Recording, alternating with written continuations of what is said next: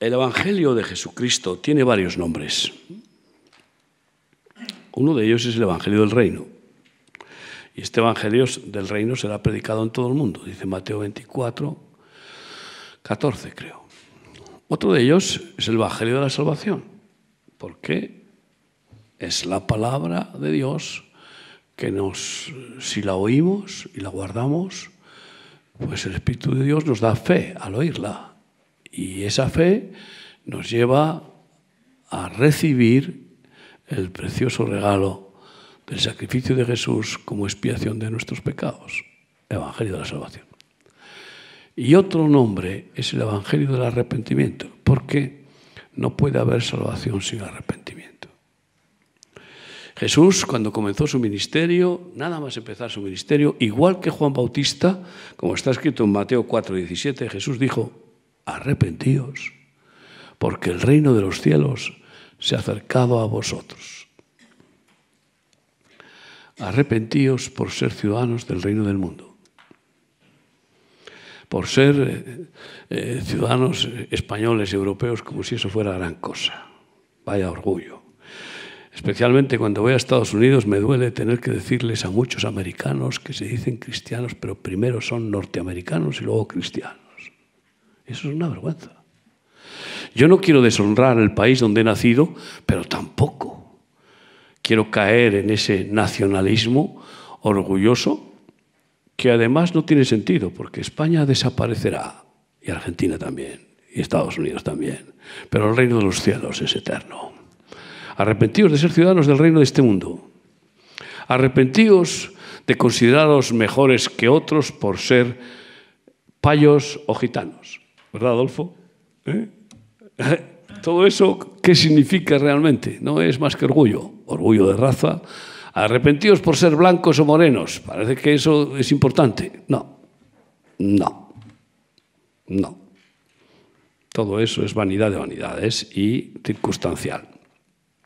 Por lo tanto, el arrepentimiento al que nos llama es para que todo lo que es terrenal, animal, diabólico, carnal, humano, pueda ser quitado de nuestra vida para que sea sustituido por lo divino.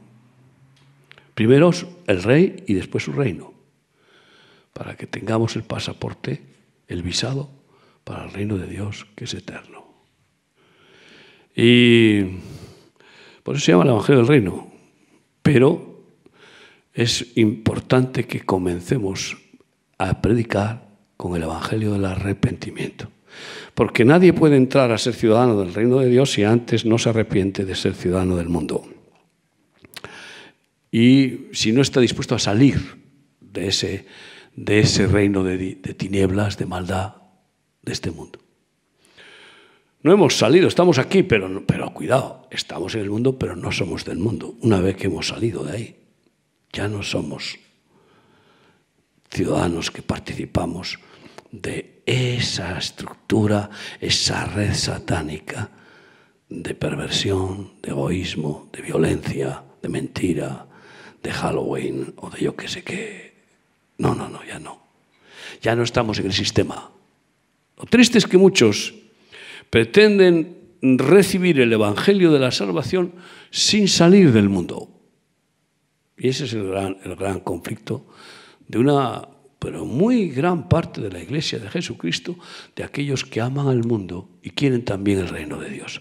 Aquellos que aman el dinero, que es la raíz de todos los males, y también quieren las bendiciones de Dios. Y mira, no se puede. Ustedes y yo podemos tener dos nacionalidades o más en este mundo, pero con el Señor no funciona así. Solo una nacionalidad. Se acabó, las demás no tienen valor. Y no se puede tener, eh, servir a dos señores. Y no se puede servir a Dios y a las riquezas. Y el que ama al mundo, el amor del Padre, no está en él. Por lo tanto, para que haya ese paso de un mundo, de un reino a otro, del reino de la oscuridad al reino de la luz, del reino de la incredulidad y del absurdo, porque sin fe todo es absurdo, al reino de la fe, del reino del egoísmo, al reino de la generosidad, del reino del odio, al reino del amor, etcétera, para que haya ese paso se llama el paso del Jordán. es atravesar el Jordán para salir de Egipto y entrar en la tierra prometida. Ese paso del Jordán es el, simboliza el bautismo de aguas, que es un bautismo de arrepentimiento. Todos los que estamos aquí probablemente estamos bautizados. Bueno, no creo que todos. Hay algunos que todavía no se han bautizado en aguas.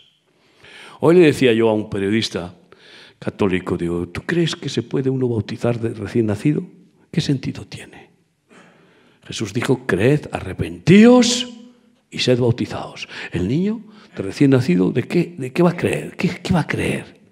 Cree en el pecho de su madre. Cuando tiene hambre va como llora y se agarra al pecho rápido. Y ahí sí que cree. Es algo rápido. Y sigue en los brazos de su madre y, ese, ese, eso, vamos, lo, lo palpa. Y el del padre. Pero fe en Dios. Su padre es su Dios y su madre. Y Dios no se pone celoso mientras no tenga uso de razón. ¿Y arrepentirse de qué? ¿Un bebé? ¿De qué se va a arrepentir? ¿Por qué entonces se va a bautizar? No, el problema es que las religiones meten a la gente en el tubo. Eh, mira, le meten en el tubo de recién nacido, ya está. Así ya entró en el tubo, ya, ya está atrapado. Pero no, tiene que ser algo voluntario. La fe no se puede imponer a la fuerza, ni se puede organizar eclesiásticamente. La fe es personal, intransferible. Y yo le dije, ¿dónde está en la Biblia que bautizarán a los niños? Jesús se bautizó con 30 años. ¿Y cómo se bautizó Jesús? ¿Le echaron unas gotitas de agua en la cabeza? No, hombre, por favor. ¿eh? Eso se llama bautismo de aspersión. Aspersión, es decir, como un, eh, eh, eso, esos, esas duchas que para regar las plantas que se llama riego por aspersión. Y es una regadera. Eso es una regadera. Y no quiero hacer una connotación irónica. Pero no, es un bautismo de inmersión porque es un entierro. Es meterlo bajo las aguas, como que es un entierro, aquel que ha muerto al pecado porque se ha arrepentido de verdad. Ese muerto se entierra bajo las aguas y sale para entrar en la tierra prometida una nueva criatura que ya quiere vivir diciendo, ya no vivo yo, mas Cristo vive en mí. Aquellas cosas viejas pasaron soy una nueva persona. No soy perfecto. Claro que voy a cometer errores, pero ya no los voy a cometer porque me da la gana. No, no, no, no, no. Será por, ignorancia, por, eh, pues, bueno, por descuido, pero no adrede. Como ese canalla, pobre hombre, que Dios tenga misericordia de él, que ha matado a cuatro personas aquí en Guadalajara y los ha descuartizado y ha dicho, es que a mí me gusta ser malo. Pero ¿cómo puede ser? Pues claro, es un satanista. Entonces, eh, eh, esa persona no recibe el don del arrepentimiento porque quiere ser malo. Muy bien, Dios te respeta. ¿Qué quieres? ¿Ser malo? Pues bueno, te deja y allá tú vas a cosechar, mira lo que va a cosechar 30 años de cárcel. Pues si eso es, eso es un buen futuro, pues y veremos a ver. Porque a alguien que ha hecho una cosa así, hasta en la cárcel se lo pueden pueden linchar. O sea, lo que le espera es un verdadero calvario. Hacer el mal, pecar, no es inteligente. Las consecuencias son siempre fatales. Si no hay arrepentimiento, el que, el que persiste en pecar cosecha las consecuencias del pecado. Y vosotros, como yo, lo sabemos muy bien. El que persiste en pincharse heroína, pues pues acaba de un mal pico. El que persiste en beber eh, whisky, pues con el hígado hinchado y cirrosis. Pues es que esto, esto, esto es, es así. La paga del pecado es muerte y la muerte empieza por la enfermedad. Y lo que el hombre sembrare, eso cosecha. Siembras el mal. ¿Qué crees? ¿Que vas a cosechar bendiciones? Solamente si se para esa siembra. ¿Y cómo se para esa siembra? Con el arrepentimiento. Jesús caminaba por Emaús acompañando a dos de sus discípulos que no le reconocieron. Había resucitado. Y entonces les, les, compartió y les ministró la Biblia y las profecías que deberían de cumplirse, porque iban muy tristes. Había muerto el maestro. ¿Y ahora qué haremos? Estamos perdidos. Qué bueno es que ahora si fallece cualquier siervo de Dios o yo mismo, pues tú tienes solución, porque Jesús, Jesús sigue vivo. Amén. Y no te puedas quedar solo nunca. Y en medio de esa conversación, por fin, no le reconocieron y por fin les abrió los ojos para que le reconocieran. Primera cosa, si no te abre los ojos el Señor, tú no vas a conocer a Jesús. ¿Entiendes? Vas a oír hablar de Jesús. ¿Quién no ha oído hablar de Jesús desde niños? Pero una cosa es oír hablar de Él y otra es verlo, conocerlo. Él se revela a quien quiere. ¿Y a quién quiere revelarse? Pues a los humildes, a los mansos, a los que tienen respeto, a los que buscan a Dios sin conocerle, pero le buscan, quiero saber, este, esto no tiene sentido, esto, esta, esta vida y la vida, la muerte no tiene sentido, quiero conocer a Dios, tiene que haber Dios al que está con ese anhelo. Si quiere conocerle y, lo hace sin soberbia, Él se revela. Claro, en este caso eran discípulos, por eso caminaba con ellos, pero, pero antes de ser discípulos, eran unos religiosos que no le conocían y le conocieron a lo largo de sus tres años y medio de ministerio. Mateo 24, eh, Lucas 24, Lucas 24, 45. Entonces Jesús les abrió el entendimiento para que comprendiesen las escrituras y les dijo, así está escrito. Y así fue necesario que el Cristo padeciese y resucitase de los muertos al tercer día, y que se predicase en su nombre el arrepentimiento y el perdón de pecados en todas las naciones, comenzando desde Jerusalén. Así que este es el Evangelio del arrepentimiento. esa es la predicación principal. Jesús decía, arrepentíos o pereceréis. O pereceréis. Es decir, o cosecharéis las consecuencias de, persistir en el pecado. Cosecharéis las, consecuencias de la maldad, del egoísmo, de la, de la, perversión. Y la peor, la última consecuencia, pues es el infierno, o sea, eso está claro. Pero además, parece que el infierno está tan lejano que muchos no creen que existe. Claro, lo malo es cuando se mueren y se dan cuenta que van al Hades, que es el infierno preliminar. Pero es que el infierno también está aquí. Y si no, mira a ver qué infierno hemos tenido cuando éramos pecadores. Ahora somos mm, pecadores involuntarios. Estoy diciendo cuando éramos pecadores voluntarios. Yo, yo viví un infierno. Y tenía mucho dinero y tenía de todo, pero viví un infierno. Porque me sentía culpable, condenado y sin sentido. Y atrapado, esclavo es un infierno, querer y no poder. Es un infierno. Y claro, a lo largo de estos 35 años de ministerio he visto a miles y miles que han vivido el infierno. Decir, he querido dejar la droga, he querido, he querido, he querido, no han podido. O cualquier otra, otra maldad. Así que predicad el Evangelio del arrepentimiento por todo el mundo porque no hay posibilidad de salvación sin arrepentimiento. No.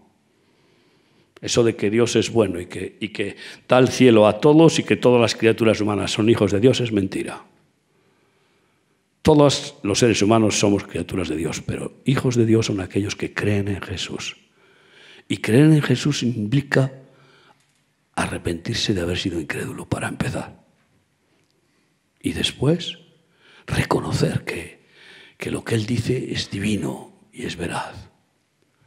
Lo dice en, primera de Juan, en el Evangelio de Juan capítulo 1. A los que le recibieron, es decir, a los que creen en él, en él les ha dado potestad de ser hechos hijos de Dios. Queridos hermanos, el arrepentimiento viene de la palabra griega metanoia, que significa cambio de mente, un cambio de mentalidad. Y para que haya ese cambio tiene que haber un dolor, un dolor. Yo he visto muchos que se arrepienten religiosamente. Y por exigencia, algunos por imperativo, porque les obliga su situación, o el pastor, o papá o mamá, piden perdón y se arrepienten. Estoy contento contigo, querida hermanita, aunque no estuve el domingo pasado. ¿eh? ¿Cómo te llamas? Perdóname. Raquel, si es que yo si pregunto a veces cómo se llama algún nieto mío, o sea, no te preocupes, ¿eh? se me va la azotea con los nombres, ya no me cruces, se me cruzan los cables. Raquel, aunque no estuve, me, he informado y me gozo de que diste un paso serio, responsable. Eso va a marcar tu vida. Una nueva etapa para ti. Porque cuando uno se arrepiente de veras, ya no tiene que volverse a arrepentir más de esos pecados. Pero ves a algunos religiosos que como no se arrepienten de veras, están pidiendo perdón por los mismos pecados toda la vida. Digo, pero hombre, por favor, si hace, hace 10 años que hiciste aquello, ¿por qué sigues perdón por aquello? ¿Por qué sigues pidiendo perdón por aquello? Pues muy sencillo, porque como no ha habido un verdadero arrepentimiento, un dolor profundo, una circuncisión del corazón, un tajo con el cuchillo de la palabra de Dios, no ha habido esa, esa vergüenza, esa humillación, pues entonces ha habido un puro trámite, pues no ha experimentado el verdadero perdón. Y por eso la conciencia le sigue acusando. Y por eso repiten y repiten la misma confesión. De hombre, pero para allá. Como alguien que ya, está, ya Dios se cansó de que, le, pidiera perdón por, por, por, su pecado. Dice, ¿pero de qué me estás hablando? ¿De qué pecado me estás hablando? Como diciendo, ¿esto eres tonto? que Ya lo enterré bajo lo más profundo del mar. Pero esa experiencia de quedar liberada la conciencia culpable por ese pecado no se produce si no ha habido un verdadero arrepentimiento. Porque Dios sabe cuándo hay un verdadero arrepentimiento y cuándo no. Hombre, por favor, ¿de qué? Ahora, si hacemos un trámite, hacemos un trámite, ¿eh? por imperativo legal, de la ley, de la palabra, del ministerio, del responsable, de no sé qué, ¿eh? pues entonces no hay el efecto. Segunda de Corintios 7, 9 y 10 Dice así la palabra de Dios.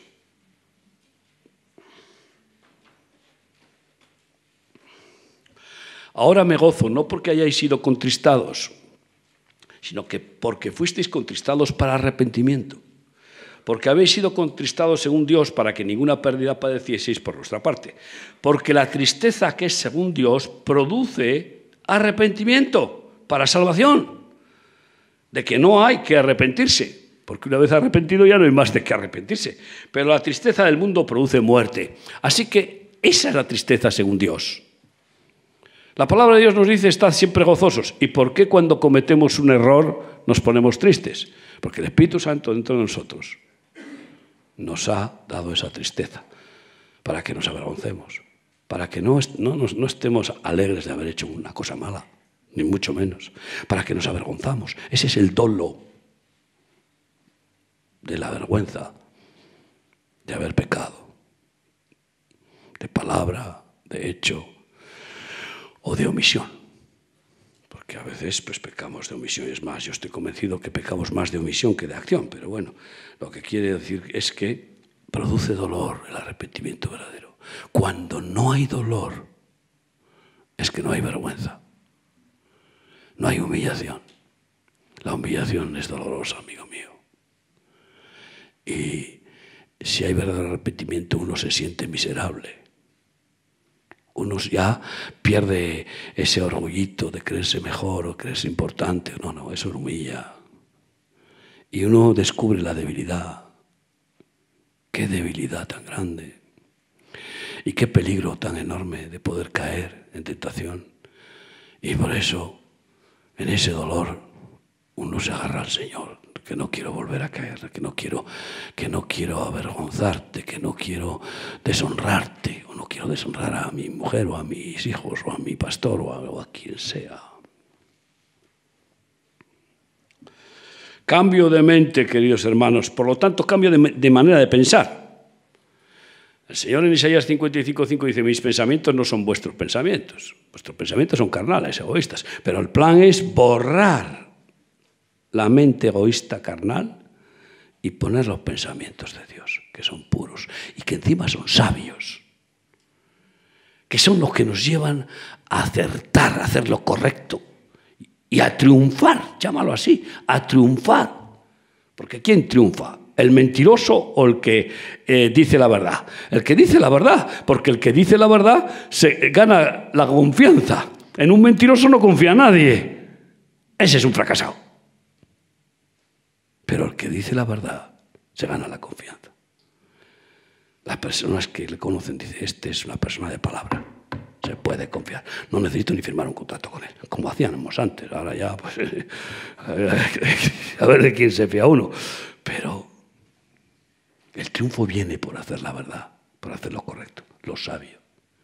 Pero para eso, de aquí sale de, ¿eh? la cocina, ¿eh? de las neuronas, ¿eh? Del alma y el cerebro, sale el bien o el mal. Ahí se cuece. Por eso, borrar las cintas magnetofónicas del cerebro para que esa memoria, y estamos hablando de la computer, ¿verdad? Esa memoria fuera fuera. ¿Para qué? Basura. Porque si no la borras, sigue con sus compulsiones, produciendo recordatorio. Fuera. Ahora muchos creen que cuando vienes a Cristo te come el coco. No, te limpia el coco. Basura fuera. Bendita limpieza. Porque seguimos siendo libres. Alguien que tiene el coco comido es alguien que ha perdido la personalidad y que no puede decidir. Lo bueno con Cristo es que podemos decidir dejarle. Incluso Jesús, cuando después de dar de comer a 5.000 varones, mujeres y niños, unas 15.000 personas, multiplicando cinco panes y dos peces, predicó un sermón, una palabra radical. El que no come mi carne y no bebe mi sangre no tiene parte conmigo. El que no hace mi voluntad, como yo he venido a hacer la voluntad de mi Padre, no puede estar conmigo. Y se fueron todos. Se quedaron solo los apóstoles. ¿Y qué les dijo Jesús? Podéis ir marcharos también vosotros. Vosotros también queréis dejarme. Libres. Pero ¿qué pasó? El Espíritu Santo ya, estaba, ya había obrado en ellos por la palabra. Ya, ya había empezado Dios a limpiarles la cabeza. Y entonces, ¿qué hizo Pedro? ¿A dónde iremos? ¿A dónde iremos? Si solo tú tienes palabras de vida eterna, tú tienes algo mejor que ofrecerme que Jesucristo. Ah, ah. No. ¿A dónde voy a ir? Si en Él tengo salvación, vida eterna, esperanza, paz, gozo, perdón, amor. Y además, todo lo que necesito para el cuerpo, el alma y el espíritu. ¿A dónde voy a ir? Como algunos que se van del ministerio. Y yo les digo, ¿pero a dónde vais? ¿Ya has consultado con el Señor a ver si te esa su voluntad? Porque si tú eh, vas sin consultarle y sin obediencia, pues Dios está en todas partes. Como algunos dicen, no, es que Dios también está en, en está también en otro lado. Sí, claro, está en todas partes. Pero para ti y para mí, Dios está donde Él quiere que tú y yo estemos. Esto es así de sencillo. Y claro, sin ánimo de reprochar otros ministerios, pero cuando alguien sale del ministerio que lo ha parido, de la madre que lo parió, y que además no solamente lo parió, lo amamantó, lo, le, eh, vamos, le quitó los dientes, como yo a mis nietos, con el hilo. Abuelo, que se me está cayendo el diente. Voy con el hilo y ¡zaca! Y le saco el diente. Le, hemos quitado los dientes, le han salido los colmillos, ¿eh? después de limpiarles de pañales y pañales, etcétera, etcétera. Pues van a otro sitio. Y a lo mejor es un ministerio guapo, muy bien, pero no encaja porque Dios no les envió.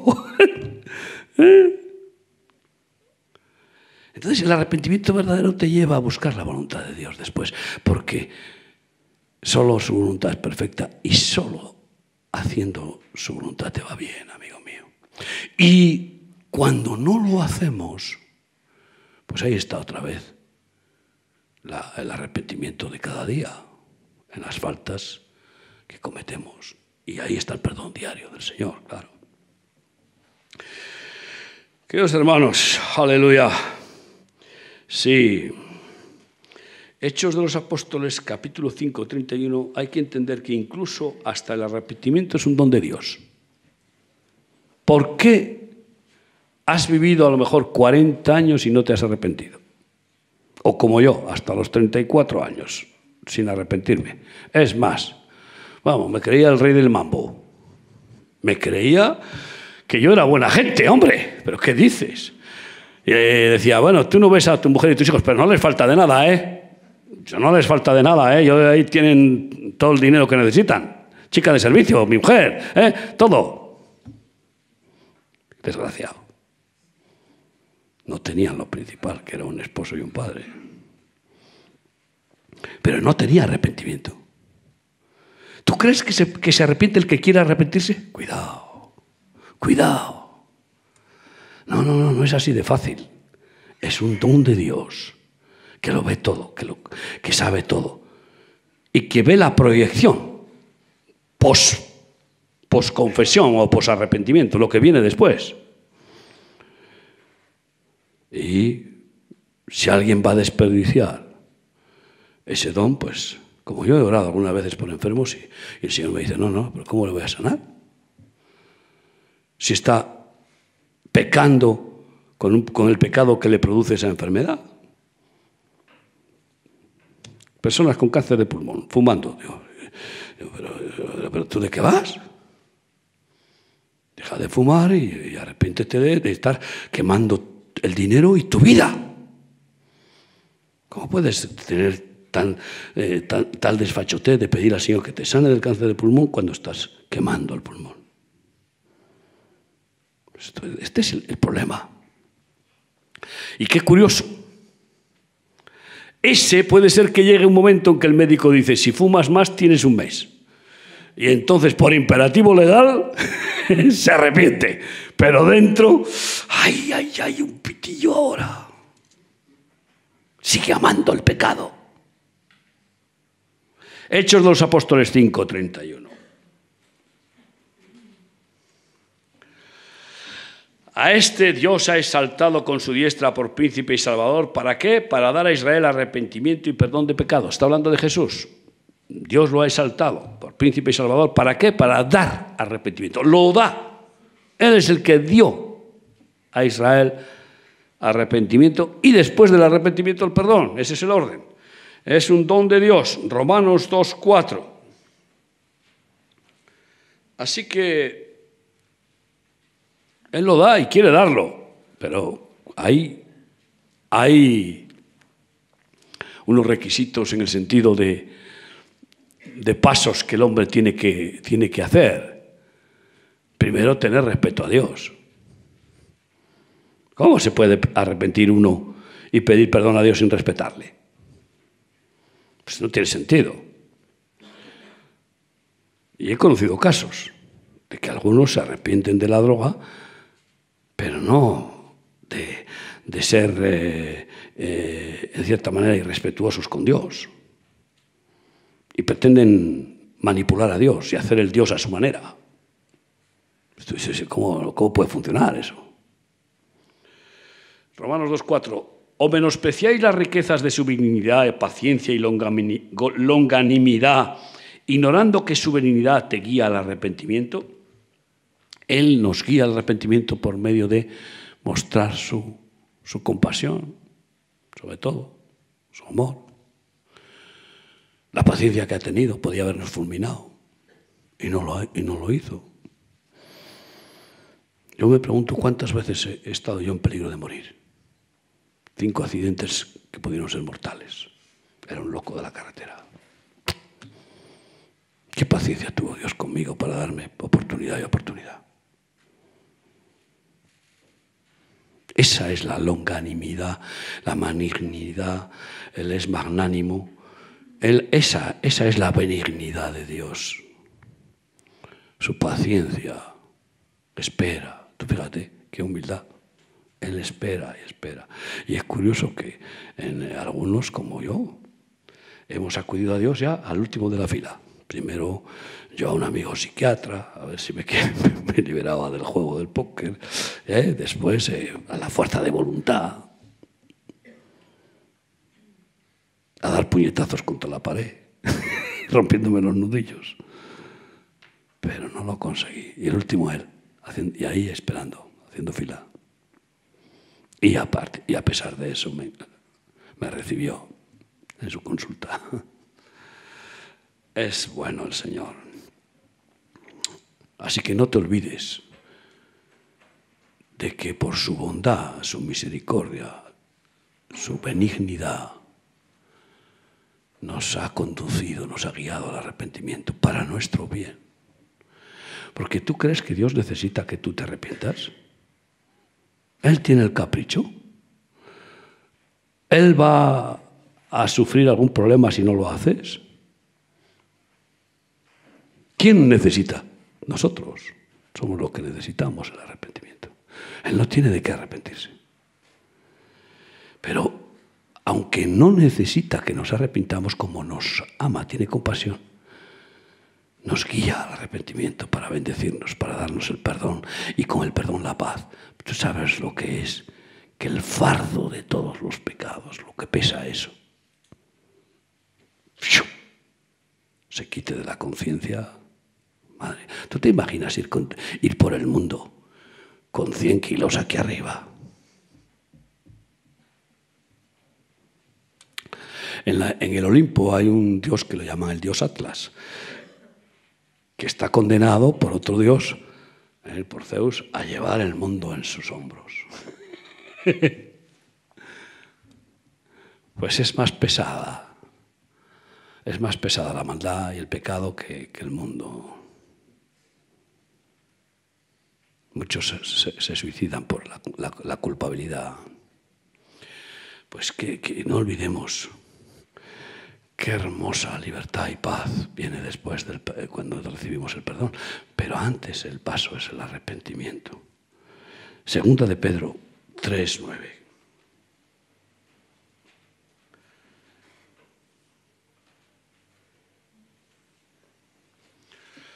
El Señor no retarda su promesa, según algunos la tienen por tardanza, sino que es paciente para con nosotros, no queriendo que ninguno perezca, sino que todos procedan al arrepentimiento. Él es paciente y por eso nos da oportunidad, oportunidad, oportunidad. Ahora también es cierto que puede llegar un momento en que digas, hasta aquí has llegado, hasta aquí has llegado. Hoy se morirán más de 300.000 personas en el mundo. Hasta aquí llegaron. Muchos de ellos ya no tendrán oportunidad de arrepentirse. Menos mal que los niños que se mueren se van al cielo, así que porque de los niños se de los cielos, así que el Señor sigue llenando el cielo. Mira por dónde, con tantos abortos. Pero hay de la madre que mata a su hijo en su vientre, si no se arrepiente. Cuando hablas con mujeres que han abortado, si son sinceras, todas, si no han experimentado el perdón de Dios, tienen un vacío tremendo en sus entrañas, en su alma. Ahora intentan muchas, pues, eh, eh, echar balones fuera y, y fingir, pero su conciencia no perdona. ¿Sabes que la conciencia no perdona? Porque Dios la puso no para perdonar, sino para denunciar y denunciar. Dios sí perdona. Y cuando perdona, borra en la conciencia la culpa. Queridos hermanos, así que Él no quiere que ninguno perezca, sino que todos procedan al arrepentimiento, porque no hay posibilidad de salvación sin arrepentimiento. Y esto es principal para que cuando ministres a tus seres queridos, lo mejor que puedes hacer es llevarles al arrepentimiento. Tuve el privilegio de llevar a mi padre al Señor antes de que muriera y que pidiera perdón. Y pedimos perdón juntos. Primero, como hice, le pedí perdón por ser un mal hijo. Porque, ¿quién es un buen hijo? Jesucristo es el buen hijo. Tú y yo no. ¿Qué va? Seremos menos malos o peores. Hasta que no tuve al Señor fui de los peores hijos. Después, con el Señor, pues lógicamente me fue cambiando. Empecé a respetar a mi padre y eso. Pero aún así todo no fui un buen hijo. En el, en el sentido de, perfecto, de que no falta. Y le pedí perdón. Y después se echó a llorar. Y me perdonó. Y luego le dije, ¿quieres que pidamos juntos perdón al Señor? Y oramos y pedimos perdón. A los 15 minutos falleció. No quiere que ninguno perezca. Es cierto que a algunos hasta les da oportunidad poco antes de morir. Lo malo es de aquellos que dicen, no, yo ya me arrepentiré cuando me vaya a morir. Una vez fui a orar por un enfermo, en, eh, un enfermo de remar, y al lado había un anciano moribundo. Le quedaba poco, horas. Y después de orar por nuestro obrero, fui a él y le dije, ¿quiere usted que ore, que ore al Señor por su vida y, quiere usted pedirle perdón al Señor? Y, y casi no podía hablar y dijo, no, aún no es tiempo, aún no es tiempo. Este tío, ¿cuándo será tiempo para este hombre? Yo, yo me quedé. A mí, ¿cómo se me van a olvidar experiencias así? No se me puede olvidar. Y yo dije, no es tiempo, digo, pero usted, ¿qué quiere? ¿Usted quiere pedir perdón post-mortem, después de muerto pedir perdón? Después de muerto al hoyo.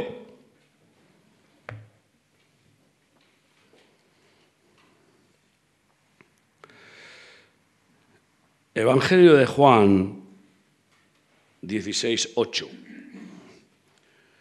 Juan 16, 8. El primer trabajo que hace el Espíritu Santo cuando alguien oye el Evangelio de Jesucristo, es traer convicción de pecado y de juicio.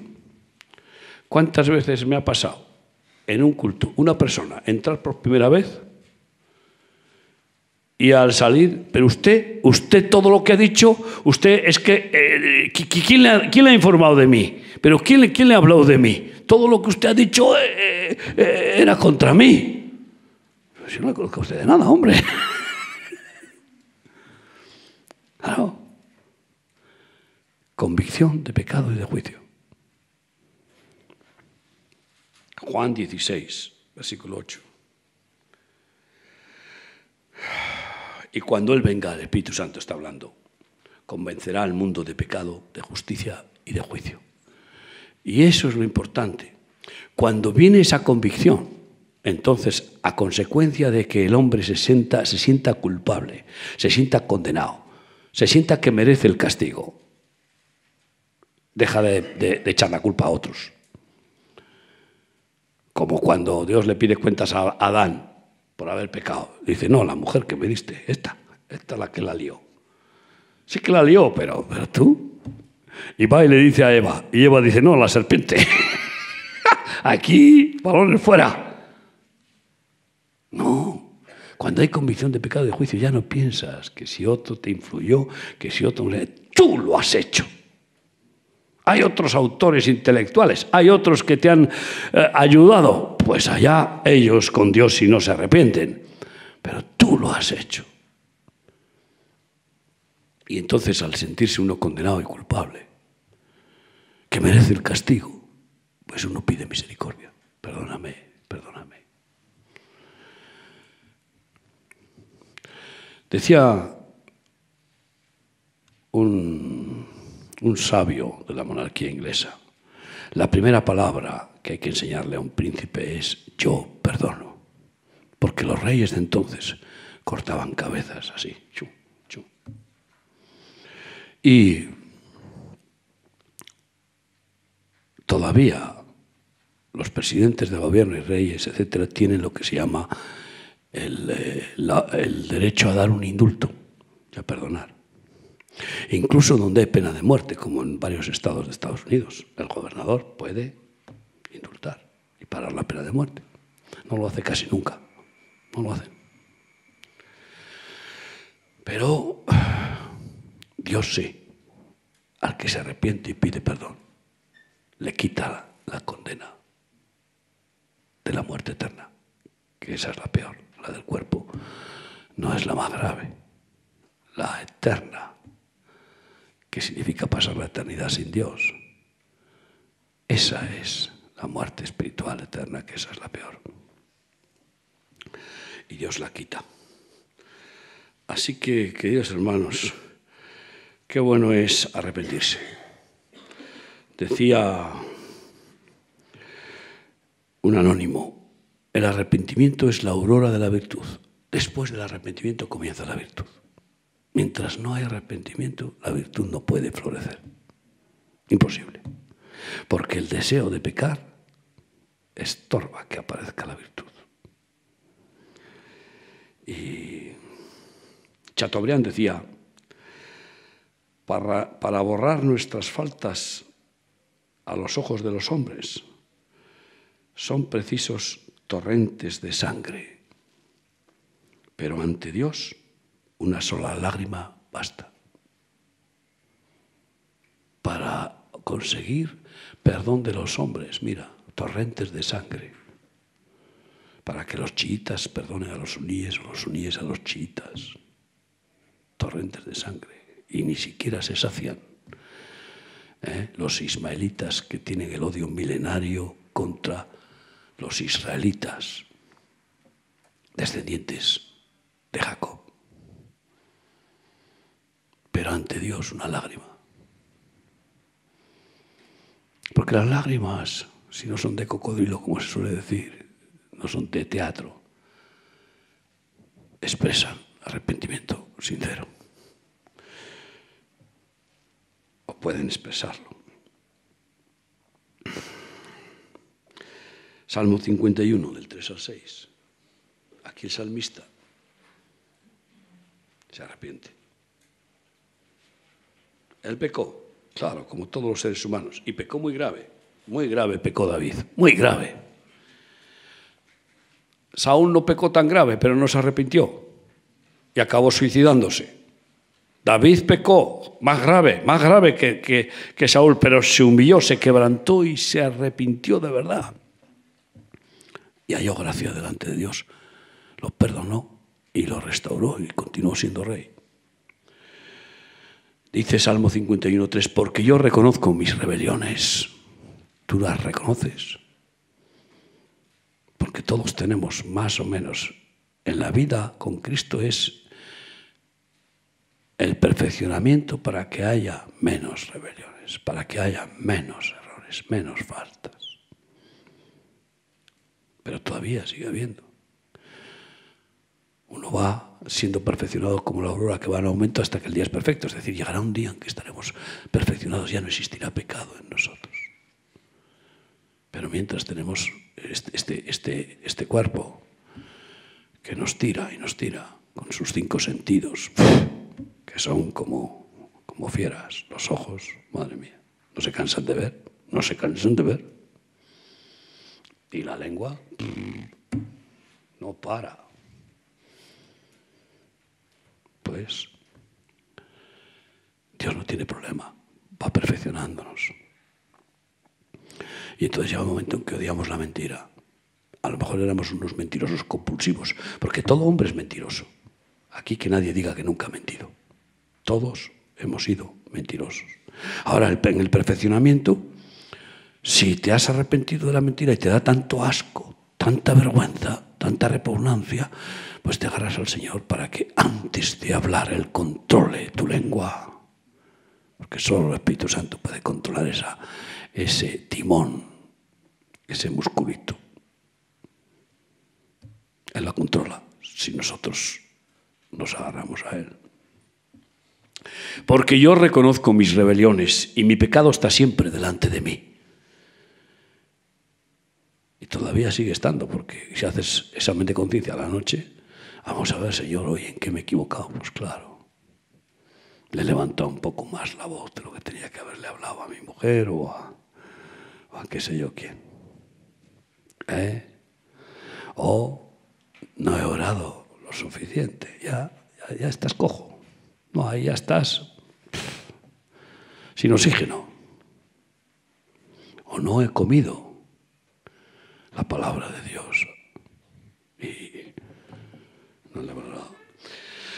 Contra ti, contra ti solo he pecado y he hecho lo malo delante de tus ojos, para que seas reconocido justo en tu palabra, y he tenido por puro, y, no, y tenido por puro en tu juicio, que ese es el tema, que, que, nos tenga por puros. Porque una vez que nos da el perdón, ¿qué sucede? Pues limpio, puro, no hay mancha. Inocente, borrado, esterilizado. Ese es el, perdón, eh, eh, eh, nos hace puros. Claro, volvemos otra vez después a, dejar que el polvo del camino nos manche, pero sigue purificándonos. Y aprendemos a vivir manchando menos. No es más limpio el que más limpia, sino el que menos mancha, ¿verdad? Y entonces cometemos menos errores. Y el Señor lo limpia cada día. Pero fíjate, tú sigue diciendo, en maldad, he aquí en maldad he sido formado. Todos hemos nacido con una naturaleza egoísta y desde niños así lo hemos hecho. Y en pecado me concibió mi madre. He aquí tú amas la verdad en lo íntimo y en lo secreto me has hecho comprender sabiduría. ¿Cuál es esa sabiduría? La de arrepentirme, la de arrepentirme, la de reconocer mis errores, la de no disfrazarme con mi orgullo que me lleva a no reconocer mis faltas. Y todo ser humano es orgulloso. Y a, a todos nos gusta más el aplauso, el reconocimiento, que la vergüenza de que vean nuestras debilidades, nuestras faltas. Pero ocultar no es sabio. Porque el salmista había dicho, mientras callé y oculté mi pecado, se envejecieron mis huesos. El pecado oculto es como un tumor en el alma que luego repercute al cuerpo, porque alma, cuerpo y espíritu van unidos. Queridos hermanos, es una vida espiritual la que tenemos que, eh, que, que practicar. Cervantes, Miguel de Cervantes, que era un evangélico escondido, escondido porque si no lo hubiera matado la Inquisición. Pues él decía, un buen arrepentimiento es la mejor medicina que tienen los enfermos del alma o las enfermedades del alma la mejor medicina. Arrepentirse y recibir el perdón. Vaya bálsamo. Y perdonar. Porque dime otra cosa. ¿Qué, hace, ¿Qué le pasa al que no perdona? Imagínate que alguien te hace una cosa mala y no le perdonas. ¿Tú le vas a perjudicar a él por no perdonarle? Pues poco, algo le perjudicarás, claro. Pero el que más te perjudicas eres tú, por el rencor que hay en tu corazón. Que es, como tener una serpiente ahí dentro. Pues hay que tener sabiduría. Pedir perdón, recibir el perdón. Después del arrepentimiento, pedir perdón, confesar y pedir perdón. Y recibirlo. Liberación, sanidad, paz. Perdonar.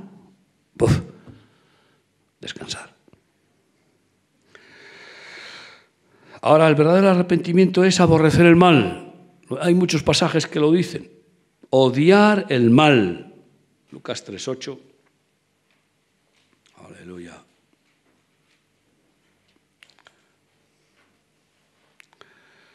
Haced pues frutos dignos de arrepentimiento, predicaba Juan Bautista, y no comencéis a decir dentro de vosotros mismos, tenemos a Abraham por padre, porque os digo que Dios puede levantar hijos a Abraham aun de estas piedras.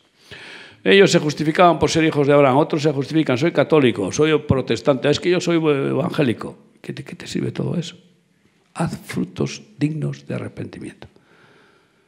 Da testimonio de un verdadero arrepentimiento, odiando el pecado, repugnando del mal.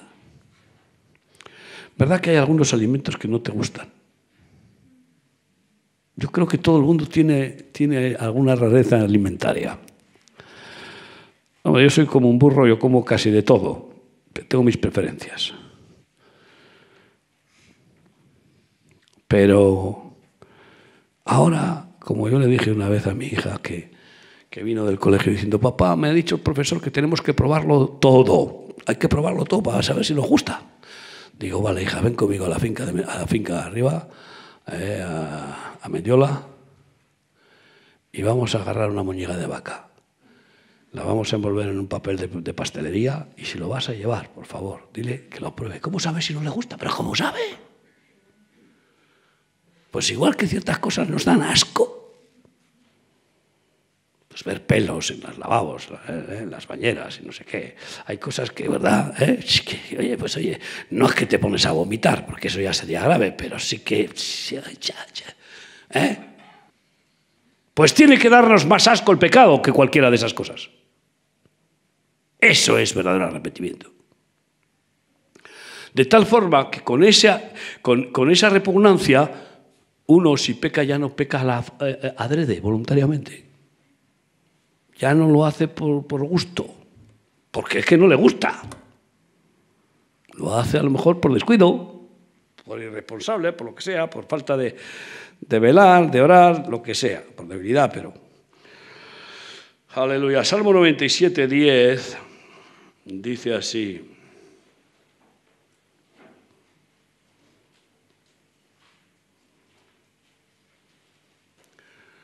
Los que amáis a Yahvé, aborreced el mal. Dios aborrece el mal. Dios odia el pecado. Nosotros debemos odiar el pecado, amar al pecador, pero odiar al pecado.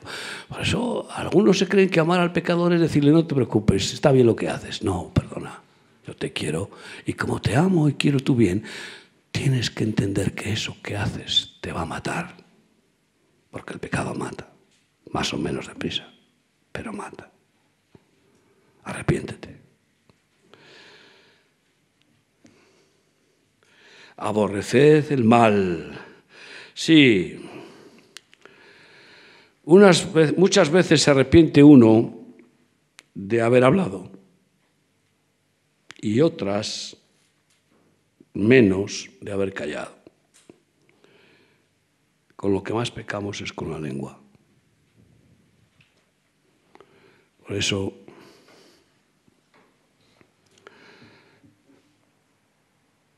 debemos de pedir al Señor que nos limpie la boca, no con dentrificó, sino con la sangre de Cristo que nos limpia de toda mala palabra y que tengamos prudencia, porque hay varias cosas que no se pueden recuperar.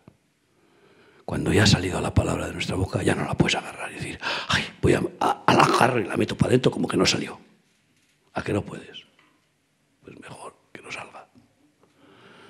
que esté bien meditada antes de, sacarla. Muy bien, nunca, nunca aguardemos, nunca, nunca esperemos arrepentirnos hasta que nuestro pecado nos haya castigado. Porque es después de la tragedia. Tristemente es cuando uno se arrepiente cuando el pecado que hemos cometido nos ha metido un palo, pero bien. No, hagámoslo antes para que no venga el palo, para que venga el perdón antes de que vengan las consecuencias. Amén. Bien, queridos hermanos, qué hermoso es vivir deseando ser limpio. Y no, no es que no, no, somos perfectos, pero, eh, pero como nos lavamos el cuerpo y se vuelve a manchar cada día. Así que bueno, cada vez más limpias, más limpia el alma, porque algunos se lavan el cuerpo, pero nunca, nunca se limpian el alma. Y solamente se puede limpiar con el arrepentimiento. Primera de Juan, capítulo 1, del 5 al 10. Vamos a terminar con unos versículos.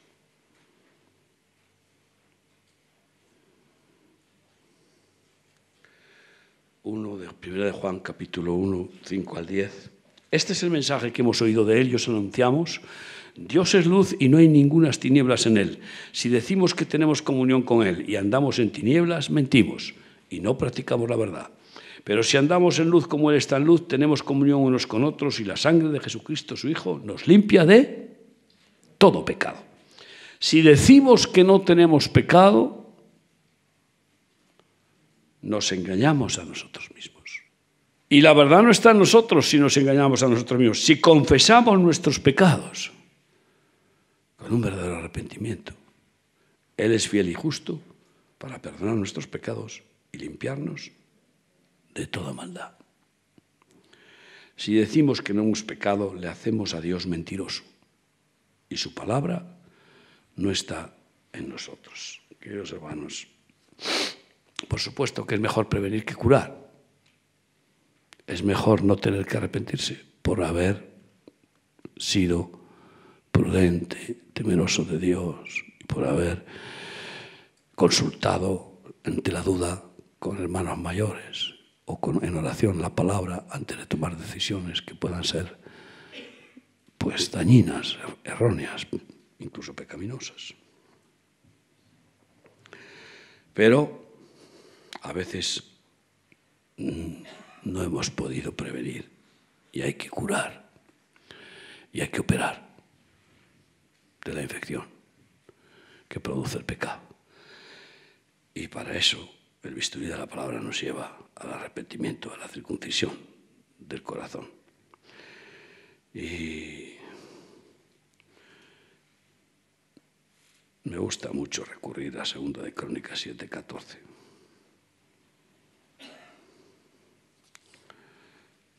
Si se humillare mi pueblo, sobre el cual mi nombre es invocado, y orare y buscare mi rostro y se arrepintiere, se convirtiere de sus malos caminos, entonces, entonces yo iré desde los cielos, perdonaré sus pecados y sanaré su tierra, su cuerpo, su alma, su matrimonio, su vida, su ministerio.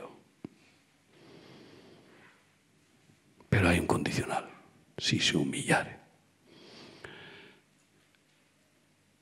El arrepentimiento es una humillación, porque es una vergüenza, reconocer nuestra debilidad, nuestra maldad, confesarlo, más humillación todavía, sobre todo si se enteran otros. Por eso, qué bueno, eso lo tiene resuelto la Iglesia Católica como el confesionario, ahí en secretito. Pero claro, no funciona así. ¿A quién tenemos que confesar nuestros pecados? Primero a Dios y después a quien hayamos ofendido. A quien hayamos ofendido. Y a veces ofendemos a mucha gente. Entonces, claro, pues eh, igual eh, podríamos tener que estar a lo mejor años para ir uno detrás de otro. No, pues es bueno. Por eso está la iglesia, la congregación, para pedir perdón a la iglesia. Cierra tus ojos ahí donde estás. Todos pecamos, todos tenemos faltas. Pecamos de pensamiento, de palabra, de acción o de omisión. Hay que arrepentirse incluso del bien que podíamos haber hecho hoy y no hemos hecho. Cada día hagamos examen de conciencia. Y qué bueno podernos ir a descansar en la verdadera paz de Dios que viene por su perdón. No hay nada factura pendiente. Normalmente se ducha uno antes, a veces, antes de acostarse, a veces, no siempre, pero no se puede dormir. Si el cuerpo está sucio, no se puede dormir a gusto. Te pica el sudor, no sé qué, no te sientes cómodo. Pues peor aún se puede dormir si no tenemos la conciencia en paz. Así que limpiémonos con la sangre de Jesús, pidiéndole perdón ponte ahí de pie conmigo para decir, Señor, perdóname, perdóname. Quiero de corazón reconocer que fallo, de acción y de omisión. Aún no amo como tengo que amar. No amo como tú me amas. Aún no amo al prójimo como a mí mismo. Reconozco, Señor, que, que me falta mucho.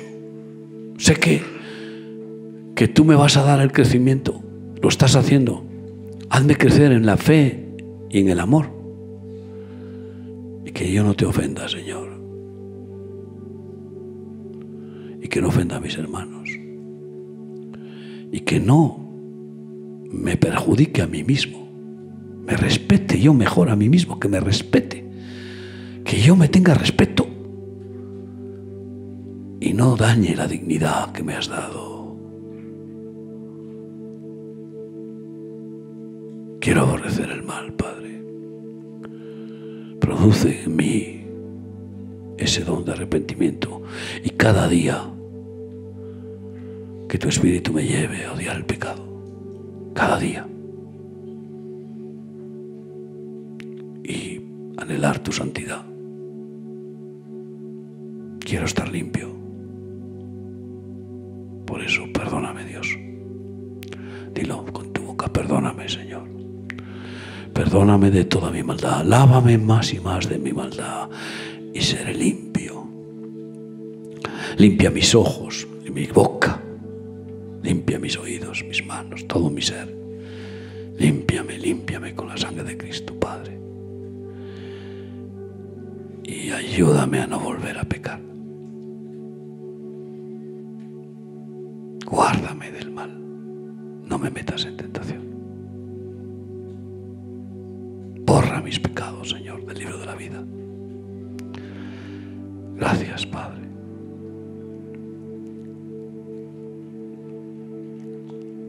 La sangre de Cristo nos limpia de todo pecado. Amén.